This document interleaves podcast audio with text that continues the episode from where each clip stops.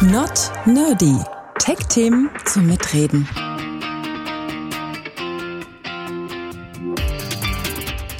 Unser Planet ist in Gefahr. Es wird immer wärmer. Das hat Folgen für uns Menschen. Doch wie können wir die Erderwärmung eindämmen? Was kann dabei helfen? Staats- und Regierungschefs streiten auf internationalen Konferenzen seit vielen Jahren darüber, zum Beispiel in Glasgow auf der Weltklimakonferenz. Und aus der Forschung kommen interessante Ideen, aber kann Hightech das Klima retten? Oder ist das Internet der Klimakiller? Das Topthema bei Not Nerdy. Wir erklären, welche Bedeutung haben das sogenannte Geoengineering und die Digitalisierung. Sind sie eher Fluch oder Segen für das Weltklima? Wir schauen außerdem nach Schweden, wie dort Internet und Klimaschutz Hand in Hand gehen. Und wir haben Tipps, wie wir im Internet ohne großen Aufwand etwas fürs Klima tun können. Am Mikrofon Andreas Reinhardt und an Christine Schenten. Der Erde ist es zu warm. Die Durchschnittstemperatur steigt. Das liegt an den Treibhausgasen wie zum Beispiel CO2, das in der Atmosphäre ist. Deshalb bleibt mehr Energie aus Sonneneinstrahlung auf der Erde. Es hat sich gezeigt, wir müssen den Ausstoß von CO2 immer weiter verringern. Das hat das größte Potenzial, die Erderwärmung im Rahmen zu halten.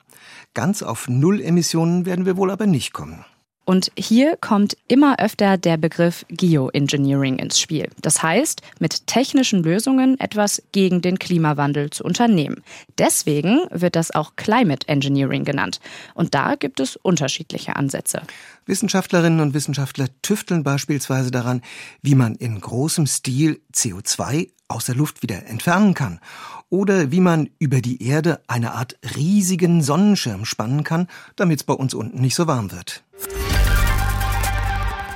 Bleiben wir zuerst noch beim Herausfiltern von CO2 aus der Luft. Zum Beispiel in der Schweiz. In Hinwil bei Zürich gibt es eine Testanlage, die mit chemischen Filtern jährlich 900 Tonnen CO2 aus der Atmosphäre filtern kann. Vereinfacht gesagt, vorne normale Luft rein, hinten Luft raus aber mit weniger CO2 drin.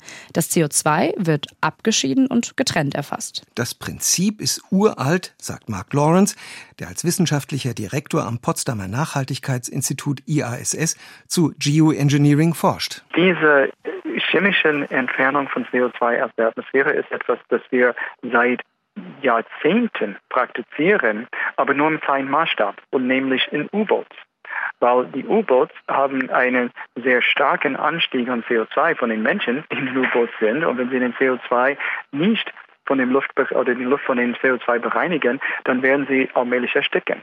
Also diese Technologie existiert seit Jahrzehnten. Allerdings ist die hochenergieintensiv. Um die CO2, die wir zurzeit emittieren, jährlich in der Atmosphäre, wurde es mehr Strom, als wir jährlich produzieren, um dieses CO2 wieder aus der Luft zu entfernen, um eine Idee zu geben, wie energieintensiv das ist. Forscher haben errechnet, eine Tonne CO2 aus der Luft zu filtern, kostet 1000 Kilowattstunden Strom. Natürlich lohnt es sich dann nicht, die Menge Energie dafür mit herkömmlichen Kraftwerken zu erzeugen. Aber es gibt ja Strom aus erneuerbaren Energien, der dafür verwendet werden kann. Das sagt der Klimaökonom Wilfried Rickels, der am Institut für Weltwirtschaft in Kiel zu dem Thema forscht.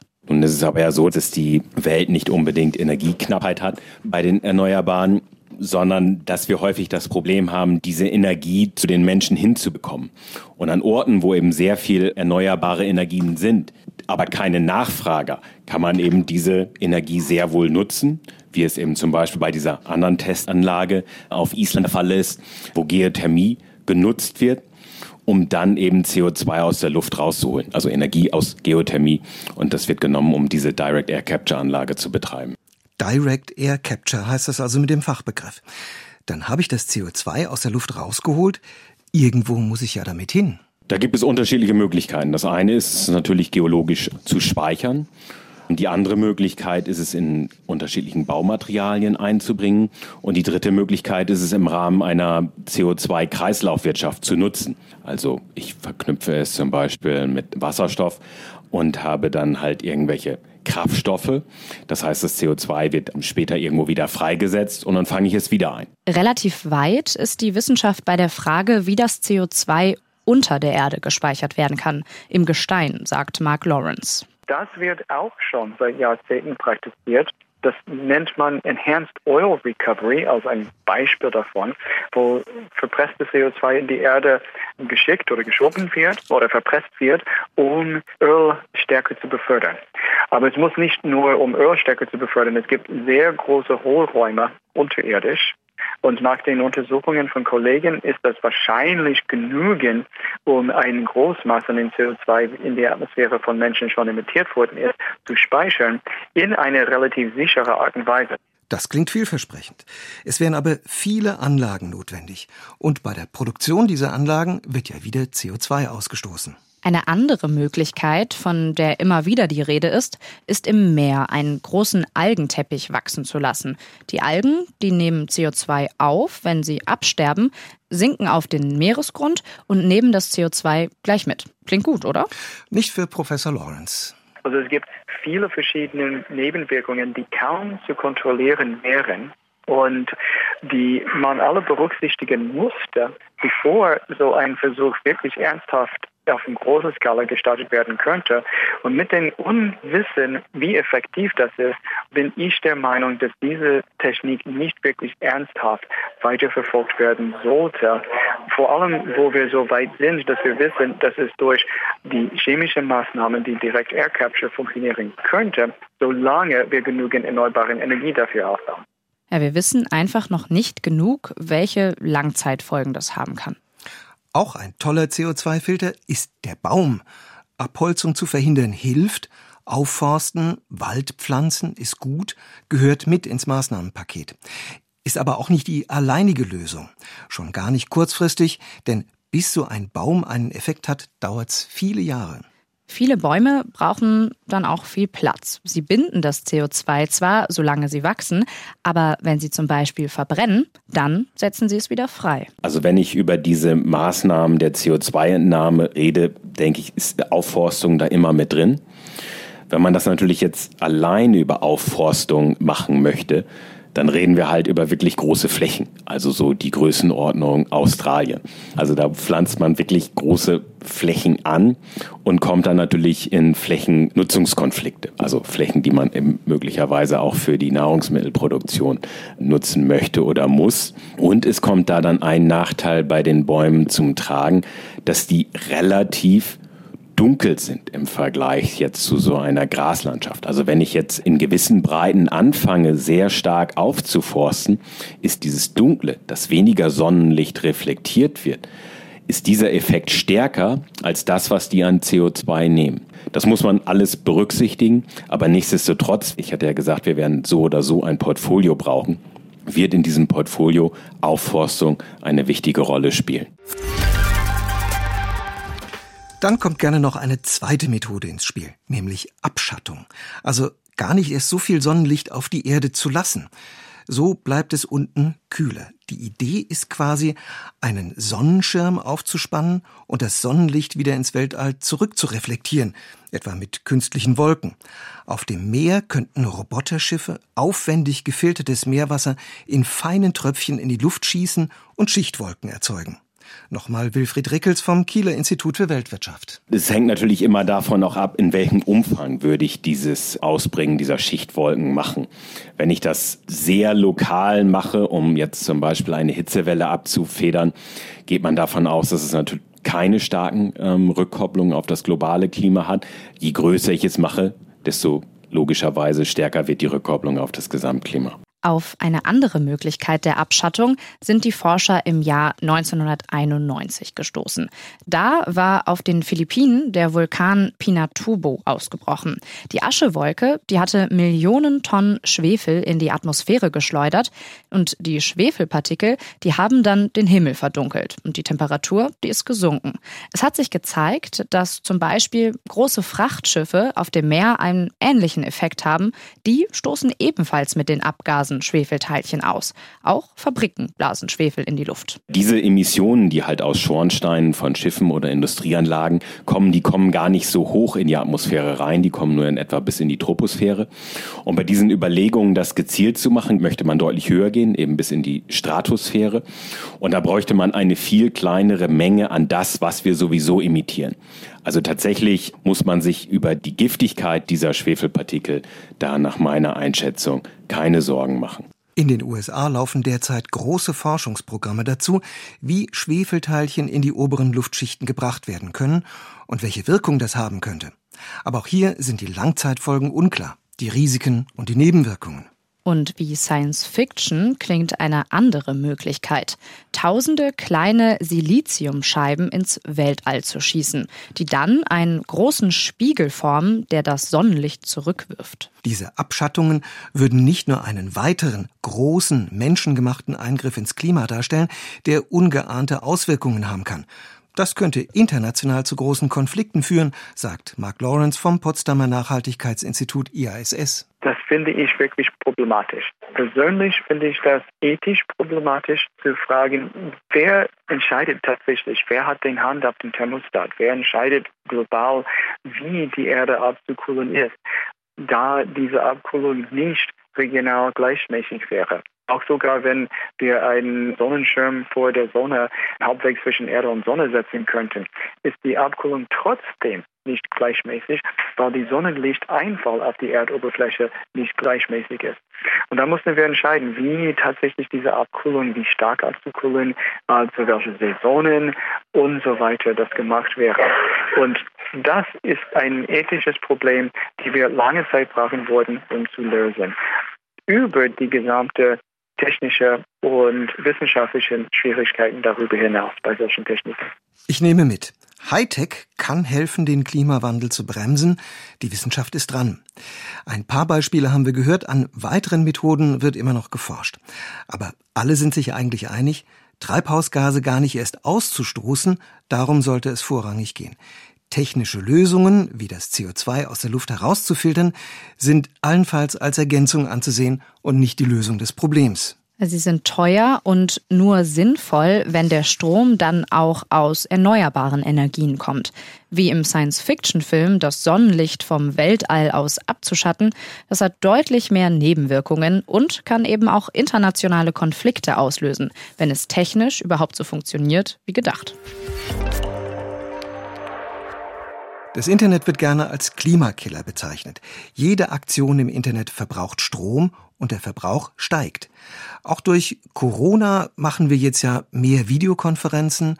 Dafür gibt's weniger Dienstreisen. Die Frage ist, verursacht die Digitalisierung einen höheren CO2-Ausstoß oder kann sie sogar helfen, dass weniger CO2 ausgestoßen wird? Der Digitalverband Bitkom ist der Meinung, dass die Digitalisierung helfen kann, CO2 einzusparen. Das geht aus einer Studie hervor, die der Verband in Auftrag gegeben hatte. Untersucht wurden dabei unterschiedliche Bereiche, in denen Einsparungen möglich sind. Zum Beispiel der Energiesektor, die Mobilität oder auch die industrielle Fertigung. Tobias Klein stellt uns die Studie vor. Um die Klimaschutzziele zu erreichen, muss Deutschland bis zum Jahr 2030 372 Megatonnen CO2-Äquivalente einsparen. Bernhard Rohleder, Hauptgeschäftsführer des Digitalverbandes Bitkom, ist der festen Überzeugung, dass die Digitalisierung entscheidend dazu beitragen kann, dieses Ziel zu erreichen. Und zwar bis zu 41 Prozent der notwendigen Einsparungen, so Rohleder. Allerdings nur, wenn die Digitalisierung beschleunigt betrieben wird. Wenn wir weitermachen wie bisher, dann haben wir einen etwas geringeren Effekt, der liegt dann nur noch bei 28 Prozent. Und das sind die Bruttoeffekte. Und denen muss man nun gegenüberstellen, den eigenen CO2-Fußabdruck der Digitalisierung. Und dann bleibt unter dem Strich bei beschleunigter äh, Digitalisierung ein Beitrag von 34 Prozent, also etwa ein Drittel der Einsparziele.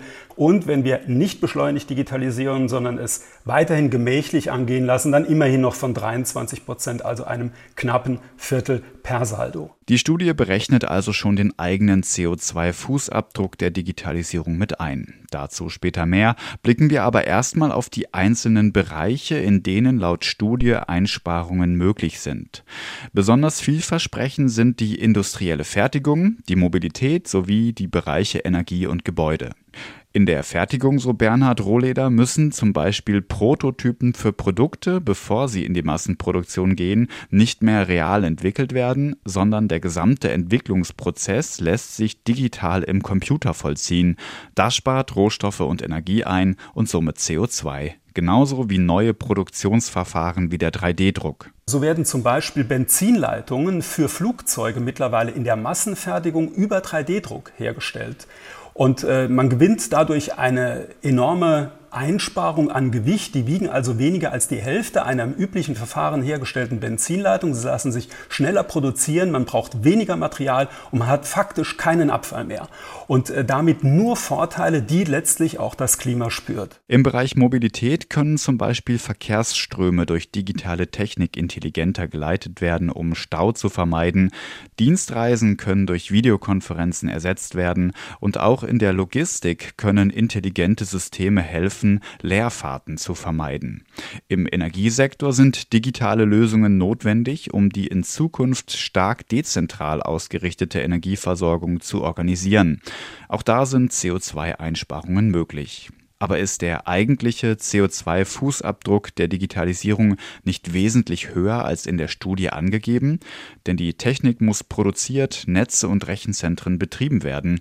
Bernhard Rohleder hält dagegen und sagt, dass die Zahlen der Studie sehr belastbar sind. Wir wissen, wie viel Energie Rechenzentren verbrauchen, wie viel Energie der Betrieb äh, der IT im Zuhause verbraucht. Hier gibt es ganz präzise Zahlen und ähm, davon dürfen wir uns nicht kirre machen lassen, weil an der anderen Stelle eben diese enormen Einspareffekte entstehen. Tobias Kollmann, Professor für BWL und Wirtschaftsinformatik an der Universität Duisburg-Essen, findet, dass die Studie zu kurz greift. Die Digitalisierung müsse viel ganzheitlicher betrachtet werden.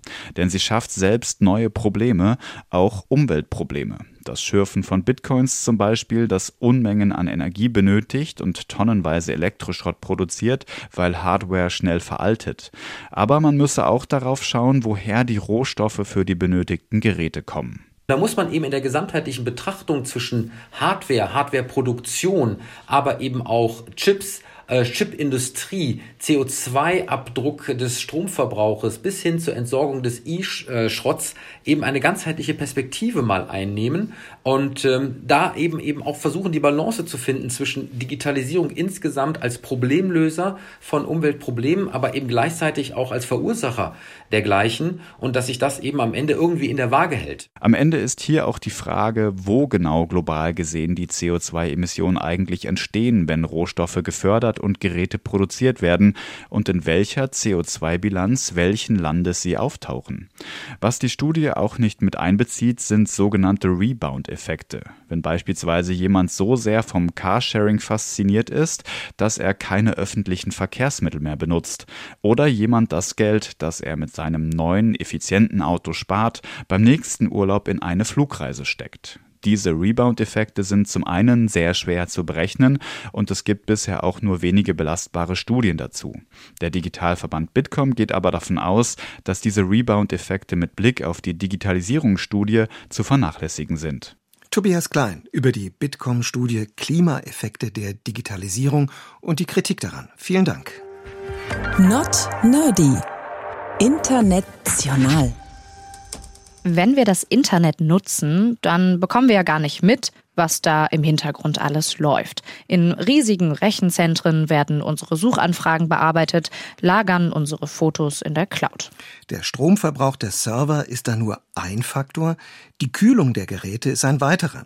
Deshalb werden große Datencenter gerne in Gegenden verlagert, in denen es von Natur aus schon mal kälter ist. Schweden gilt als großes Vorbild, weil dort die Abwärme praktischerweise zum Heizen von Häusern verwendet wird. Das geschieht in der Hauptstadt Stockholm. Wir sprechen jetzt mit unserem Korrespondenten in Stockholm, Carsten Schmiester. Herr Schmiester, wie müssen wir uns das vorstellen? Wie funktioniert das? Das funktioniert im Prinzip einfach. In der Praxis gibt es ein kleines Problem, denn diese Datencenter produzieren halt sehr, sehr viel Abwärme. Wenn man jetzt hier eins hat und da eins hat, also nur lokale Abnehmer, dann ist es einfach zu viel Abwärme. Da haben die äh, Kameraden in Stockholm sich halt überlegt, wie machen wir das, dass wir das Fernwärmenetz, was wir in dieser Stadt haben, da anbinden und ist auf die clevere Idee gekommen, dass man ein eigenes großes Grundstück, den sogenannten Stockholm Data Park, erschaffen hat. Äh, und das steht in unmittelbarer Nähe zum Einspeisungspunkt von Fernwärme. Das heißt, man konzentriert also Rechenzentren an einem Ort am Rande der Stadt, um dann diese Wärme nutzen zu können, um sie im großen Stil ins Netz einzuspeisen. Okay, und wie viele Haushalte werden dann so geheizt? Im Moment sind es ungefähr 35.000 Wohnungen in Stockholm. Das klingt erstmal relativ viel, aber in einer Stadt mit deutlich über einer Million Einwohner ist das natürlich beachtlich, aber doch eher ein kleiner Teil der Heizungen, die so betrieben werden. Viele Rechenzentren sind in Schweden angesiedelt, die brauchen Strom. Woher kommt der? Schweden hat einen Energiemix, der mittlerweile über 60 Prozent äh, Renewables hat, also Strom aus erneuerbaren Quellen. Das ist in Schweden überwiegend Wasserkraft. Die wird im Norden erzeugt des Landes und dann in den Süden transportiert. Kleines Problem. Manchmal reichen die Kapazitäten der Leitung nicht, aber so ist es nun mal. Und dann gibt es noch etwa ein Drittel Kernkraft. Das wird eben auch noch, äh, wird selten erwähnt, glaube ich, in der Debatte, aber es ist in Schweden noch ein großer Punkt. Allerdings äh, achten diese Rechenzentren schon darauf, dass sie nachweislich eben sich äh, aus erneuerbaren Energien speisen. Also Abwärme aus Datenzentren. Rechnet sich das denn für Unternehmen und Privathaushalte? Es rechnet sich für die Privathaushalte eigentlich eher nicht, weil die Heizkosten sind eher, eher gleich, egal welches System man gerade nutzt. Aber es rechnet sich für die Unternehmen und damit wird die Sache natürlich spannend. Da zahlt ein Datencenter in Schweden, wir haben mal nachgeguckt, vier Cent pro Kilowattstunde. Das ist der niedrigste Preis in der ganzen Europäischen Union. Der Schnitt in Europa liegt bei sieben Cent, in Deutschland acht Cent. Das heißt, das ist schon mal ein Anreiz. Wenn man sich für dieses System entscheidet, bekommt man vom Staat günstigen Strom geliefert, auch subventioniert. Da gibt es eine Steuer, die reduziert ist. Und umgekehrt wird ja der Strom auch noch verkauft. Das bringt wiederum Geld und senkt den Preis weiter. Also aus doppelter Sicht eine Win-Win-Situation eigentlich für die Unternehmen. Für die Nutzer ist, glaube ich, der vorrangige das vorrangige Plus eigentlich die Erkenntnis, dass sie wirklich grün heizen, grüner als alle anderen. Ist Stockholm vielleicht nur ein Beispiel von vielen in Schweden? Gibt es andere Städte, in denen das ähnlich läuft? Das ist es nicht. Wir haben mal nachgeguckt. Es gibt eigentlich in ganz Schweden nur drei Ballungsräume. Das ist einmal Stockholm, dann gibt es Göteborg an der Westküste und unten im Süden Malmö. Und nur Stockholm hat ein so ausgeprägtes Fernwärmenetz. Das braucht man nun mal dafür, weil wir gesagt haben, man kann nicht individuelle Haushalte damit heizen. Insofern ist Stockholm Vorreiter. Es gibt in Göteborg und Malmö kleinere Versuche, aber die erreichen nicht die Dimension. Schauen wir vielleicht mal auf die Menschen in Schweden. Wie ticken die denn, wenn es um den Energieverbrauch geht? Also sind die Schweden eher umweltbewusst? Das ist schwer zu sagen. Sie sind umweltbewusst, natürlich. Greta Thunberg kommt aus Schweden und äh, von der hat nun jeder gehört, aber setzt sich Umweltbewusstsein auch in alltägliches Handeln um? Da habe ich ein bisschen mein äh, Fragezeichen. Strom ist nach wie vor sehr billig in Schweden, kostet etwa die Hälfte ich glaube 17, 18 Cent pro Kilowattstunde im Vergleich zu Deutschland. Und was mich auch als Korrespondent, der eben lange in der Stadt gelebt hat, sehr gewundert hat, es wird noch ganz viel mit Strom geheizt. Das ist ja nun wirklich völlig unwirtschaftlich, aber es wird relativ ja, kritiklos einfach angenommen. Das kostet irre viel Energie, aber man denkt offenbar, dass man diese Energie hat. Allerdings hat Schweden sich ja vorgenommen, Stockholm zum Beispiel äh, klimaneutral zu werden in den nächsten Jahren. Die Fernwärme soll bis 2030 komplett aus erneuerbarer Energie kommen. Und da wird dann wieder diese Abwärme von Datenzentren interessant. Das System soll ausgebaut werden und landesweit, glaube ich, finden im Moment alle Bestrebungen, die auf grünere Energie gehen, großen Zuspruch. Vielen Dank an Carsten Schmiester in Stockholm. Zum Schluss haben wir noch was für alle, die was fürs Klima machen wollen, ohne sich krumm zu legen oder irgendwie groß Opfer zu bringen. Das ist auch gar nicht so schwer. Man braucht nur ein paar Klicks und etwas nachdenken. Instant Wissen to go. Einmal umrühren, fertig. Hier sind fünf Tipps. Seltener Suchmaschinen benutzen. 20 Suchanfragen bei Google sollen laut Studien so energieintensiv sein wie eine Stunde Energiesparlampe brennen lassen. Wenn ich weiß, wie die Adresse der Webseite ist, dann muss ich die ja nicht suchen. www.swr.de kann ich direkt in die Adressleiste eingeben und muss nicht den SWR googeln. Wenn die Adresse aber komplizierter ist und ich sie mir gar nicht merken kann, dann kann ich mir ja immer noch ein Lesezeichen anlegen. Dann klicke ich drauf, brauche keine Suchmaschine zu beschäftigen. Oder ich nehme eine grüne Suchmaschine wie Ecosia. CO2 sparen zum Musikhören. Wer seinen Lieblingssong immer wieder hören möchte, der muss den nicht jedes Mal streamen. Bei Spotify zum Beispiel, da kann ich mir die Musik auch runterladen und die ist dann auf meinem Smartphone gespeichert. Da kann ich sie so oft anhören, wie ich will, ohne dass die Daten übers Internet müssen. Ach, Und ähm, noch was für alle, die Musik über YouTube hören. Äh, wenn ich da eh nicht so richtig hinschaue, also mir das Video anschaue, dann kann ich auch eine App nehmen und äh, nur das Audio anhören. Das spart Daten und Akku. Und vielleicht noch was ganz altmodisches, was wir ja ganz gerne mögen, das Radio. Nicht über die App des Radiosenders hören, sondern über UKW. Das geht ganz ohne Internet. Die Auflösung bei Videos anpassen. 60 Minuten Videostreaming sollen so viel CO2 freisetzen wie ein Kilometer Autofahrt. Das klingt erstmal nicht so viel, aber bei rund 4 Milliarden Internetnutzern kommt da schon was zusammen. Klar kann ich Videos in UHD streamen und anschauen, das ist technisch kein Problem, aber oft sehe ich ja gar keinen Unterschied zu HD und HD verbraucht gegenüber UHD nur ein Fünftel der Energie. Und auf so einem kleinen Smartphone-Display sieht auch ein Video mit niedriger Auflösung toll aus. Der vierte Tipp, WLAN statt Mobilfunk. Wenn ich zu Hause bin, sollte ich meinen Laptop am besten mit einem Netzwerkkabel mit dem Router verbinden. Nicht über WLAN. Spart Strom, aber ein Smartphone hat eben keine Anschlussbuchse. Hier ist WLAN deutlich besser als Mobilfunk, auch wenn ich noch genug Datenvolumen habe. Und der Akku hält sogar länger. Toll ist auch, ich kann zu Hause ja auch über WLAN telefonieren. Das nennt sich Wi-Fi Call. Und noch was, Audio reicht ja eigentlich oft aus. Das ist dann eben die Videokonferenz ohne Video. Einfach die Kamera mal ausschalten, wenn es eh nicht sein muss. Und ein letzter Tipp, E-Mail-Newsletter abbestellen. Es gibt viele Newsletter und Werbungen, die lösche ich eigentlich ungelesen. Die wurden aber abgeschickt und transportiert und sind jetzt bei meinem Anbieter gespeichert. Wenn ich die aber eh nicht lese, dann kann ich die auch abbestellen. Das spart doppelt, nämlich auch meine Zeit, die ich sonst fürs Löschen brauche. Die Frage zu Beginn war ja Hightech, Fluch oder Segen beim Kampf gegen den Klimawandel. Was meinst du, Ann-Christine? Tja, weder noch oder beides. Mein Fazit, wir brauchen einfach viele Lösungen. Leider funktioniert es einfach nicht zu sagen, wir lassen die Wissenschaft das machen. Und wir können weiterleben wie bisher. Das war Not Nerdy, Tech-Themen zum Mitreden. Zu finden überall, wo es Podcasts gibt und in der ARD Audiothek. Ich bin Ann-Christine Schenten. Und ich bin Andreas Reinhardt.